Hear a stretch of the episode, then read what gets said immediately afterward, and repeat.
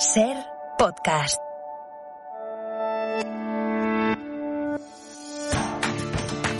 La ventana con Marta del Vado.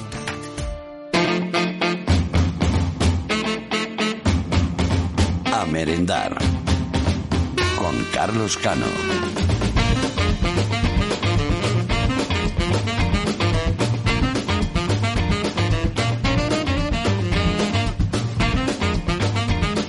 Hemos decidido los viernes por la tarde, Carlos Cano, buenas tardes. Hola Marta, ¿qué tal? Decidido merendar con los oyentes. Muy ¿No? bien, me parece una idea... Y contigo. Perfecto. Claro, Sí, sí. ¿con quién mejor que con nu- nuestro experto en gastro? Pues, pues nada, con Carlos Cano. Eh, hemos hablado de helados, hemos hablado de máquinas de vending. ¿Y hoy? Pues hoy vamos con un imprescindible, una cosa muy, muy, muy sencilla, pero al mismo tiempo insuperable para mí, la mejor merienda posible. Hoy vamos a hablar de la fruta. ¿De la fruta? De la fruta, sí. ¿De la fruta? Eh, sí, ¿te sabe a poco o qué? Eh, bueno, yo a tope con la fruta, pero como eso, empezamos ahí hablando de helados, no sé, esperaba palmeras de chocolate, que es lo mío. Bueno, lo ya mío, llegará, Con su café con leche. Pero, ¿Tú pero crees bueno, que venga, la- no, no, no da para, para llegar hasta las 7 hablando de fruta? Hombre, es que la fruta yo me imagino aquí pelando un plátano y, y tenemos todavía 25 minutos para hablar de fruta. Pero confianza máxima en ti, Carlos Cano. Eh, a ver, parece un tema sencillo, pero en realidad hay mucho que contar y, y más todavía si tenemos como invitada a la dietista nutricionista Lucía Martínez del Centro Aleris. Eh, algunos la conocerán en redes sociales como Dime que comes y es la autora de un libro, un libraco que acaba de salir y que recomiendo mucho, Vegetarianos con más ciencia. Y creo que se ha acercado a la emisora de la cadena SER en, en Palma. Hola, Lucía. Hola, muy buenas tardes, ¿cómo estáis? Pues muy bien, y tú muchas gracias por, por acercarte ahí a la radio. Nada, encantada siempre.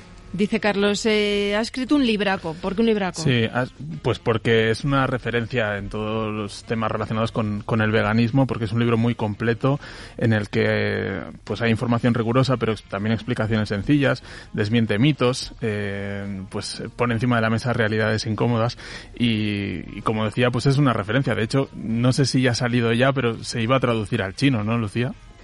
Eh, este no, está traducido al chino el anterior. El anterior. Sí, salió hace un, un poco más de un año, creo. Y ni idea de si se ha vendido o no. La verdad.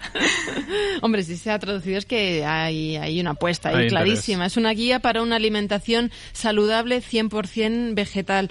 Lucía, hay un montón de, de mitos en, en torno a esto, pero, pero a ver, entiendo que seguir una, una dieta 100% vegana es compatible con una vida perfectamente saludable, ¿no? Pues exactamente, claro que sí, tú lo has dicho. Es decir, no quiere decir que si alguien lleva una alimentación vegana tenga por qué ser saludable, puede serlo o no, pero por supuesto que si la organizamos bien, sin ningún problema. Y mm, hay una cosa curiosa a, a colación de lo que decías, eh, y es que aunque haya gente que siga una dieta vegana, hay veganos que apenas comen fruta, ¿no? Pues claro, Parece como increíble. el, como el resto de, de la población, que es, es algo que nos sucede, el, el consumo bajo de frutas y verduras es un problema que tenemos en general en toda la población y también en las personas vegetarianas o veganas que forman parte de ella. Y más con toda la gran oferta que tenemos ahora mismo de ultraprocesados con sello vegan, pues menos todavía que la comen, Carlos. Ya. Entonces, eh, para merendar fruta, sí, ¿no? Sí, 100%. perfecto. Para merendar, para desayunar, para cuando la gente quiera. ¿Sería una decisión política? Eh, porque tú dices que comer es un, un acto político, ¿no? En el libro. ¿Merendar fruta sería una decisión política también? Mm, Bueno, yo tampoco me vendría tan arriba. Eh, sería una buena elección dentro de una alimentación saludable. Lo que sí es una decisión política es llevar una, una dieta vegana, eso sí, pero solo merendar fruta, mm, bueno. Lucía, dices, fruta siempre, pero ¿podemos comer tanta fruta como queramos? ¿Hay una cantidad mínima, una máxima recomendable, algún tipo de fruta en especial? Pues si estamos hablando a personas sanas que no tengan ninguna patología que les contraindique o que haga que les tengamos que restringir alguna fruta en concreto, sí, no tendríamos por qué limitar la ingesta de fruta. Tanto con la fruta como con cualquier alimento saludable, el problema de exceso lo tenemos cuando está desplazando a otros alimentos. Y generalmente la fruta lo que está desplazando son alimentos insanos. La palmera de chocolate que te he oído yo antes ahí Sí, hablar de mal, ella. ¿no? Mal. Claro, lácteos azucarados, también muy típicos en meriendas, embutido, todo este tipo de cosas. ¿Que las desplace? Pues oye, perfecto, lo aplaudimos. Mm. Y oye, y un... Igual, igual me matas o no. ¿Un, un vasito de gazpacho cuenta como fruta? Bueno, contaría más bien como ración de verdura, aunque si te haces un gazpacho de estos modernos con sandía o con cerezas, que está muy bueno, pues casi lo podrías contar doble, de fruta y de verdura. La semana pasada estuvimos hablando de, las máquinas de vending y efectivamente hay algunas que incluyen fruta cortada, pero también es verdad que no suele ser el producto más vendido. Por algún motivo, pues eh, la fruta, la verdura no es lo más popular y seguramente tiene que ver con esto que, que decía el cocinero Juan Yorca, especializado en comedores escolares. Comer bien no es caro, es que es jodidamente barato comer mal. Entonces partimos de que si nuestro concepto de la economía es que comer mal es tan barato, todo lo que suponga comer una manzana nos va a parecer caro frente a eso que es malo. Entonces nuestro concepto económico es, esta manzana es cara, pero no es que sea cara, es que este donut es muy barato. Bueno, no, no es lo mismo, claro, una manzana chuchurría o unas fresas de estas que no saben a nada que un buen melocotón de Calanda, por ejemplo, que, están ahora empezando la, temporada y que son un espectáculo, ¿no? Yo creo que comparas cualquier cosa, incluso una palmera de chocolate, con un buen melocotón de estos de Calanda o de algún buen melocotón, da igual de dónde, y ganar melocotón para mí, no sé. Mm. ¿Está de acuerdo, Lucía? Yo tengo que decir que sí, que estoy ejerciendo de dietista nutricionista. ¿Cuál es para ti el sumum de la fruta? Eh, mi fruta preferida, pues a ver, a mí me gustan mucho las frutas tropicales. Lo que pasa es que en, España, pues en general no son muy sostenibles, pero cuando hay mangos de Málaga y eso, pues a mí el mango, por ejemplo, me encanta. Y también me encanta la piña, pero la como muy poco porque suele venir de muy lejos. Pero gustarme me gusta mucho. Ya. Oye, ¿y fruta con chocolate? Palmera, no, pero fruta con chocolate, dime que sí. Buscando el límite, ¿eh? ¿eh? Claro, estamos ahí. Ni para ti ni para mí. Claro, eso quedaría como en tablas. No te cuenta como fruta, pero tampoco como chuche. bueno, de vez en cuando. Y bueno, si es chocolate negro podemos subir un poco más el listón hacia lo saludable, pero más fruta que chocolate. Venga, vale. Bueno, para hablar de frutas ricas y de qué hacer con ellas, eh, nada mejor que preguntárselo a alguien que sabe un montón de esto. Manuel Segarra es de la frutería La Frutería Castellón, ganador del certamen a la mejor frutería del, de barrio de España, frutería de barrio. Hola, Manuel. Hola, buenas tardes. ¿Qué tiene de particular tu frutería? Bueno, pues eh, intentamos que sea un género eh, bueno, de calidad, eh, pues como estabais diciendo, eh, que estaba escuchando que el que, producto que es caro, para mí la fruta cara es la que se tira. Si está buena y te la comes, ¿sabes? Te, ya sale económico y aparte has desplazado a la palmera, ¿no? El precio de la palmera.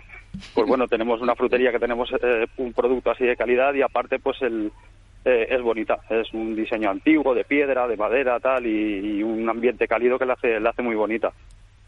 Y danos alguna ventaja que tiene una, la frutería de barrio con respecto a, los grandes supermercados. Pues fácil, los grandes supermercados lo que buscan es un producto de larga duración, que no se les estropeen los lineales, que, que la gente se lo lleve a casa y les aguante tiempo. Y las fruterías de barrio pues trabajamos con un poco con, con el género de antes, con los agricultores de antes, con un género que hay que tener un poco más de cuidado, que tiene más calidad, se aprecia más el, el, sabor que, pues que sea un producto de larga duración. Eh, Manuel, además de frutero, del frutero de la mm, frutería más bonita de España, también eres padre, ¿no? Y me gustaría preguntarte qué meriendan tus hijas. A mis hijas fruta, además eh, eh, les encanta la fruta, la verdad que en eso he tenido suerte, o las hemos educado en eso y la verdad que, disfrutan, ¿eh? con la fruta disfrutan mucho. Pero cuando las recoges en el cole y ves las meriendas que llevan otros padres, eh, eres un poco la excepción tú, ¿no?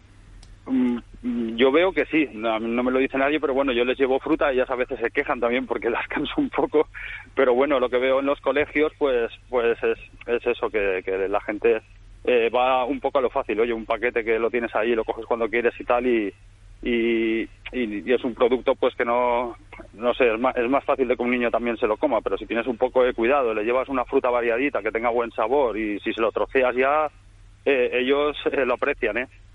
Manuel, ahora que estamos en verano y hay tanta gente en las playas, la fruta es, es un must para llevarse a la playa, ¿no? es imprescindible. Pues cuando llevas un ratito en la playa pasando calor y corriendo con los niños y sacas el bol de fruta y la ven, vamos, la- se la comen ellos, los vecinos que tienes alrededor se quedan mirando el bol de frutas y, y es un poco tener la paciencia antes de salir de casa, pues hacer ese bol de frutas para llevártelo. Pero si te lo llevas luego lo agradeces. Lu- Lucía es una buena opción, ¿no? Como, como aperitivo para la playa. Fantástica, sí, sí, perfecta. Me está entrando ganas de ir a la playa con él. Pues Manuel Segarra, muchísimas gracias. A vosotros, a vosotros. Bueno, Me Lucía, quedado con muchas ganas de asomarme a su, a su frutería. ¿eh? mm, pues es una visita obligada si vamos a Castellón, desde luego, la frutería de barrio más bonita de España. Eh, antes, eh, Lucía nos ha querido venir arriba con lo de que merendar fruta es una decisión política. La verdad es que hoy viene muy a cuento hablar de las condiciones laborales de los trabajadores del sector de la fruta.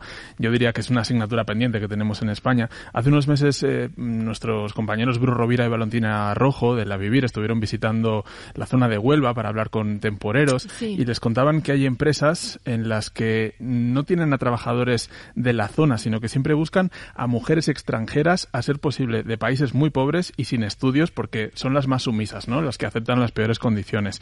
En otras empresas, en cambio, los trabajadores sí son todos españoles, porque también hay empresas que hacen las cosas bien, ¿no? En fin, recomiendo mucho ese reportaje para quien no lo haya escuchado, lo, lo compartimos enseguida en, en Twitter. Y también recomiendo mucho una película que tiene mucho que ver con la fruta que se llama Alcarrás, de Carla Simón, en la que, entre otras muchas cosas, aparece una manifestación de agricultores con agricultores reales como Pera Ruque del sindicato Asaja. porque es la realidad que tenemos todos los productores de fruta, no tan solo a nivel de Cataluña, a nivel de Lleida, sino a nivel de, de toda España. Y que es evidente de que para nosotros es un orgullo que se haya hecho una película reflejando la realidad que nosotros padecemos. Bueno, perdonad que me haya puesto un poco Sí, sí, intensito, te has pero puesto intenso, me habéis echado la bronca por las palmeras de chocolate, yo no sé. yo es que si hablábamos de fruta tenía que hablar de, de esto y también de Sí. super sandías. Sí. Eran dos temas que... ¿Super sandías? Super sandías, sí. Eh, ¿Qué entiendes tú como una super sandía? Eh, ¿Qué entiendes tú por super sandía? ¿Cuál es la Li- más grande que has visto? Literalmente eso, una, una sandía muy grande, no De- sé. ¿Cómo de cuántos kilos dirías que es una super sandía? Cinco. Es- No, eso no es. Eso no es una super sandía, me queda corta. Es- no Eh, sé. Bueno, no sé. Eh, Lucía, ¿el, el, el tamaño importa? Si hablamos de sandías, claro. Si se presentan a un concurso de la sandía más grande, yo creo que sí. Pues en Villanueva de la Serena, en Extremadura, lo han celebrado, ahora con la pandemia han parado, pero eh, es tradicional celebrarlo para las fiestas de San Bartolo.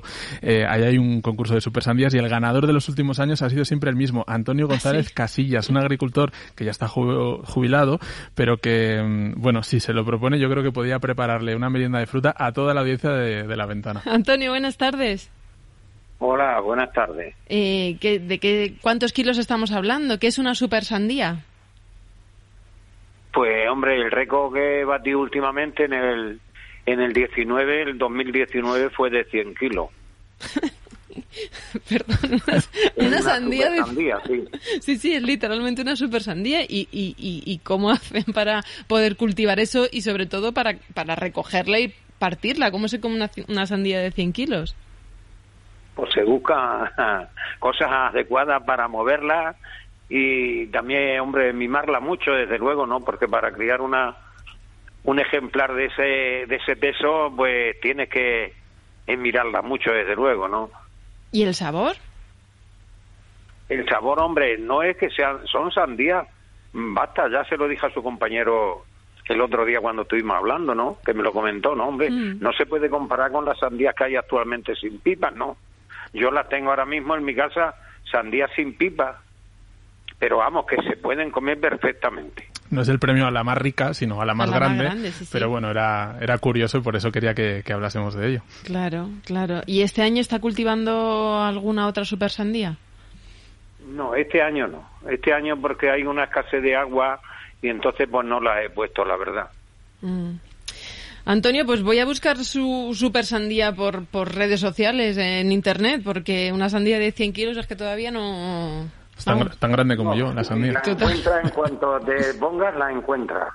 Antonio González Casillas, muchísimas gracias. A ustedes, ¿eh? Cuídese mucho. Eh, Carlos, nosotros también tenemos concurso. Sí, Super también, concurso. sí, no hace falta presentarse con una sandía de 100 kilos. eh, basta con que los oyentes pues publiquen en redes sociales alguna foto de, de su merienda, de su mejor merienda, que, que la etiqueten además a merendar, hashtag a merendar, y que mencionen a, a la ventana en Twitter o en Instagram. Ese es Eso. el, el concurso, que nos Eh. manden fotos de meriendas. Fotos de meriendas que además tenemos algún premio. Sí, sí, pequeño. en un, un coche eléctrico, ¿no? No, Eh, Carlos capa- Cano, una taza. Una, perdón, Una me he equivocado, No, una taza, no, una taza no, de, no la liemos, una no taza la de la liemos. ventana. La fruta. Y dale con la fruta. Dale con la fruta.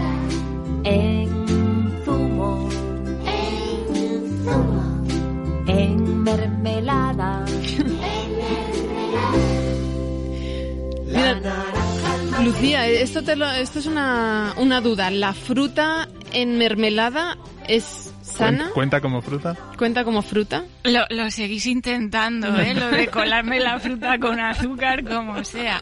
A ver, sabemos que la mermelada eh, tradicional es fruta con una cantidad de azúcar importante. Puede ser del 50% o menos, ¿no? Pero del 25 para arriba suele ser. Entonces, lamentablemente, no. La mermelada no contaría como ración de fruta, sino casi casi como ración de dulce, de, de azúcar o de, de chuche. Mm.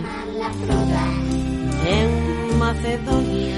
Bueno, siempre me gusta que suene un poquito de, de música en esta sección. Esta semana os traigo un, un grupo de música pop para familias, un grupo de Gijón, formado por artistas ilustres de la escena indie asturiana y que se llama Petit Pop. No sabemos si, si las canciones pueden motivar al cambio de hábitos realmente, pero lo que sí pueden hacer es reforzar y sobre todo tener en cuenta que hay diferentes tipos de frutas y que bueno pues pues igual no te gustan las manzanas pero te gustan los plátanos o te gustan eh, las ciruelas o las cerezas en fin eh, bueno hay una gran variedad y hay que cortarla hay que morderla hay que ensuciarse con ella también no pues ver un poco también esa parte lúdica y fácil de la fruta pues yo creo que puede puede ayudar bastante Bueno, escuchábamos a Koba, una de las integrantes de, de Petit Pop, que me explicaba que esta canción la habían hecho justamente para que la hija del bajista comiera fruta. Eh, pero bueno, el resultado no fue tan bueno como esperaban.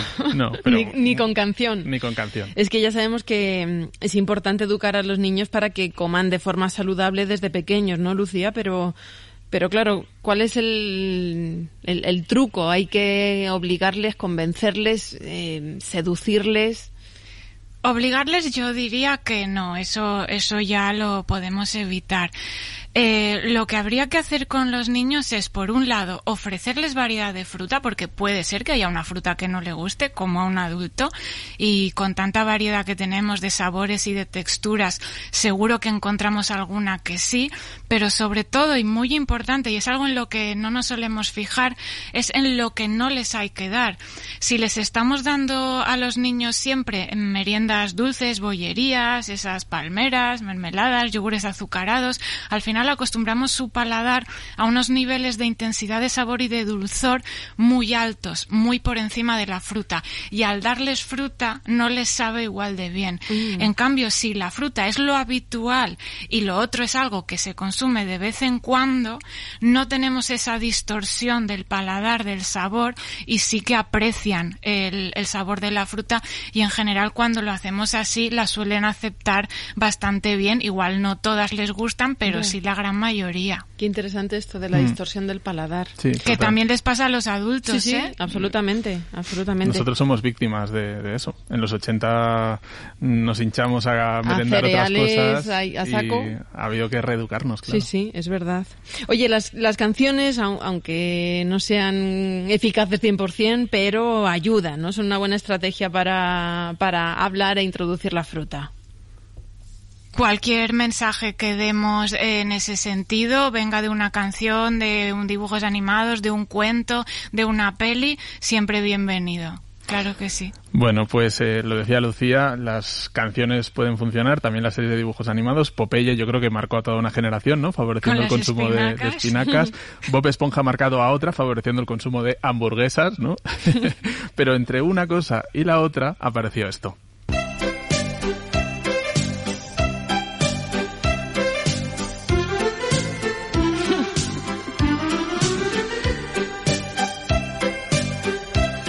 Tú ya sabes qué, qué música es, ¿no, Marta?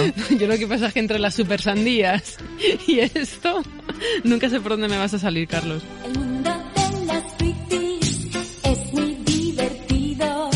Somos dulces y ricos y verdes vegetales. Vivimos en Pues te voy a decir, los fruitis, Claro. clasicazo. Tenemos al teléfono a su creador, Antoni Docón. Buenas tardes. Hola, buenas tardes. Eh, Antoni, ¿de dónde surgió la idea de hacer los fruitis? Un sueño. Como un sueño. Sí, sí, un sueño, un sueño. Ya lo he explicado en muchas entrevistas a lo largo de estos eh, 30 años prácticamente que se estrenaron, pues se estrenaron en el 91 y bueno, eh, tal como los soñé, aparecieron después en pantalla. Y es así. Entonces, la primera vez que se lo dije en una entrevista a María Teresa Campos, la gente se reía porque se pensaba que era una broma, pero no, en realidad es literal. que, eh, Antoni, es pero literal. tú soñaste con gazpacho y con mochilo así tal cual los vimos luego en la serie o, o eso ya igual, no, no, prácticamente igual. No, no diría, no sabía que se llamaba gazpacho ni mochilo, pero, pero prácticamente las imágenes que me aparecieron en el sueño eran prácticamente estas. Entonces yo siempre he dicho que cuando ponemos en la serie idea original Antonio Docón, tendríamos que poner idea original Antonio Docón y el ángel de la guarda o el ángel de los sueños, porque la realidad es que el copyright tengo que compartir con alguien del otro del otro lado porque porque fue así, ¿eh? fue así, es, es- es así como, como se ocurrieron como ocurrieron los frutos, se me ocurrieron los frutos. Después evidentemente trabajamos con un gran equipo, tanto de guionistas como de como el músico de la de la serie y, bueno, y se acabó haciendo la obra que todos conocéis, ¿no? Mm, Al final, Lucia, la, la educación en todos los sentidos, en, en valores, en costumbres, eh, va de la mano, o puede ir de la mano con el entretenimiento, ¿no? No están reñidas. Por supuesto, y además creo que es mucho más eficaz, especialmente en esas edades, y pues presentar la fruta como algo atractivo, divertido, que, que a los niños les guste, por supuesto que va a crear en ellos una predisposición mucho mejor que, que si no lo hacemos. Tengo buenas noticias para los fans de los Fruities porque A ver. están preparando un musical, ¿no, Antoni? Sí, es una película musical en, en 3D y es un proyecto que estamos ah, trabajando en él bastante tiempo porque los fruitis se tenían que convertir, bueno, ya sabéis, hoy día todo funciona en 3D, no, los fruitis eran planos, eran 2D para la, para la gente que nos esté escuchando y en este momento pues hemos hecho pruebas y hemos terminado el guion. Eh, estamos ahora en la búsqueda de financiación y la idea es tener una película de una hora y media. eh, lo decimos en 3D, no nos estamos refiriendo a eso que te ponen las gafas, Hmm. sino que los personajes tienen todos volumen, ¿no? Hmm. Y, y eso es una, una cosa que queremos hacer. Los, las tres personas que, que iniciamos el proyecto nos hemos vuelto a unir, como, como aquellos los viejos rockeros nunca mueren, ¿no? Y bueno, mm, cuento en este caso con la dirección de la película la va a llevar una hija mía. Sabéis que tengo cuatro hijas. Y hablando de hijas, le voy a dar la razón al que corta la fruta que hablabais antes. Porque mi mujer, yo me recuerdo que cuando iba al colegio a buscar a las niñas, nunca les llevaba ni bollicaos, perdón, no quiero decir marcas, ni, ni dulces, ni nada. Le llevaba fruta Y- siempre. Les llevaba siempre un mochilo, les llevaba un plátano, ¿no? y entonces las niñas encantadas se comían su plátano, entonces venía, había otro niño que era también del- era amigo de las niñas y también su madre era amiga de mi mujer y le decía, mamá, yo quiero que, que Laura, que es el nombre de mi esposa, dice, sea, sea mi mamá. ¿Por qué? Porque quería no siempre el compra". plátano. Es que la fruta siempre está de moda, Antoni. Y Antoni quiero, Docón, quiero, quiero fruta y no quiero, no quiero bollería. muchísimas gracias que llega el, el boletín. Lucía Martínez, nutricionista, muchísimas gracias a ti también. Un placer, gracias a vosotras. Carlos, te espero la semana que viene y a los oyentes esperamos las fotos de sus meriendas. Eso es. Un abrazo. Hasta luego.